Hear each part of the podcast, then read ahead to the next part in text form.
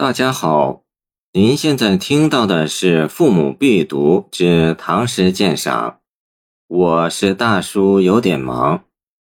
这首送别诗最动人的地方，是流贯于诗中的雄壮豪放之情，处处为志士壮行，为友人增气，于大开大合、纵横驰骋之中，极尽波澜起伏、一气舒卷之志，同时。诗人以意趋向，既有飞鹏铁葱的形象描绘，又有广袤万里的空间展示。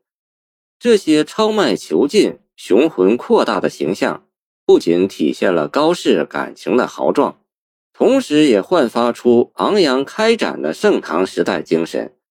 响亮挺拔的声调，高亢有力的节奏，进一步增强了诗歌的力度和气势。汉语言文字历来就有平上去入的不同声调，所谓平声哀而安，上声厉而举，去声轻而远，入声直而促。见唐释处中元和韵谱，说明了它们的不同特点。高适在诗中善于用四声组成抑扬抗堕的声调韵律，使诗歌显得声情并茂。如五言的练字练意，一般在第三字。为了突出这个中心，此诗在可平可仄的第三字，通通用了强劲有力的仄声字。如第一联中的“对”“直”两字，在意义上不但属对精切，声调上也去上相对，显得昂扬有致。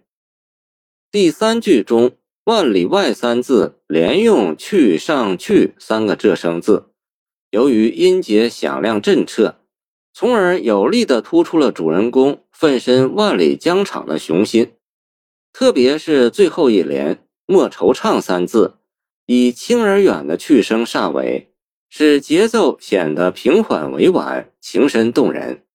但对句看取宝刀雄，却以金戈铁马。挥刀奋击的豪壮军旅生活，鼓励友人昂扬奋发地踏上征途，尽扫愁绪。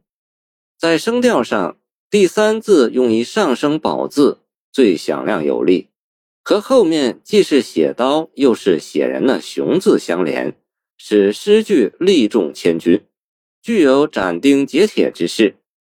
再加上全诗一律押易于表达乐观开朗情绪的冬韵。它和前面的中心音节相配合，使全诗神采飞动，音调铿锵，读之如长空击鼓。明许学宜在其《诗源变体》一书中曾说：“常运以高达夫行子对飞鹏为盛唐五言律第一，而对飞鹏三字书气馁不称，欲改作去从容，数为全作。”许氏欲以此诗为盛唐五言律第一，此篇足以当之。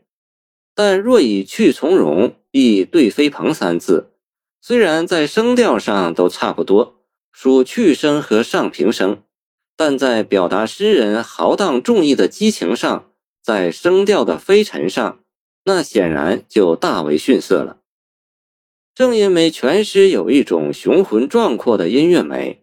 故当明代胡振亨把此诗与李白的《江夏别宋之地》相比，认为太白人分千里外，性在一杯中；达夫功名万里外，心事一杯中。似皆从更报之，悲声万里外，恨起一杯中来。见别蔡参军，而达夫脚后，太白脚易，并未一宣制时。见唐寅魁谦卷十一，却遭到明赵焕光的反驳，认为这两首诗相比，如武夫之对运势，而胡元、瑞云二诗甚类，语味字面则同，句意玄绝。见清王启基著《李太白全集》卷三十四。谢谢您的收听，欢迎您继续收听我们的后续节目。如果你喜欢我的作品，请关注我吧。